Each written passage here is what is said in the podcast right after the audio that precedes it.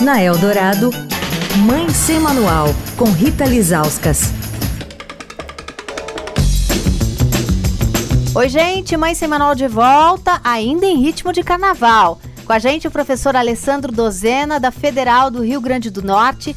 Ele é geógrafo formado pela Unesp, músico formado pela USP e dirige o grupo de pesquisa Festas, Identidades e Territorialidades.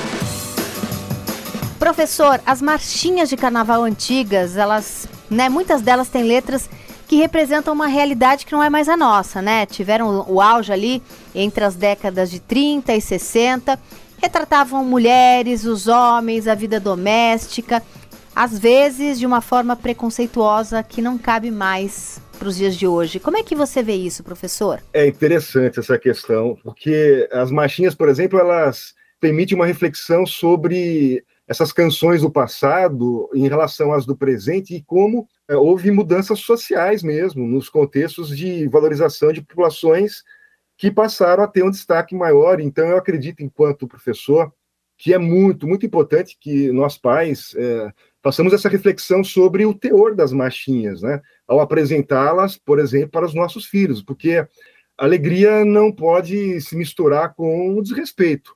Né? Então a gente tem que valorizar o respeito às diferenças, buscar sempre essa superação de discriminações, de preconceitos de todo tipo, de toda ordem. São é, temáticas que são um prato cheio para a gente trabalhar com as crianças, é, de modo a superar esses preconceitos que foram construídos historicamente. Também muitas vezes são clichês, são estereótipos.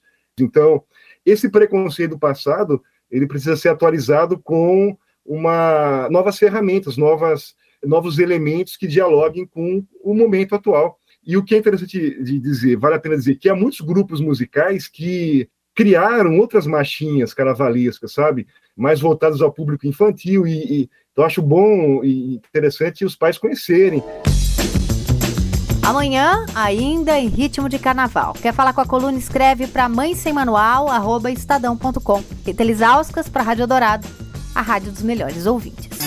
Você ouviu Mãe Sem Manual, com Rita Lizauskas.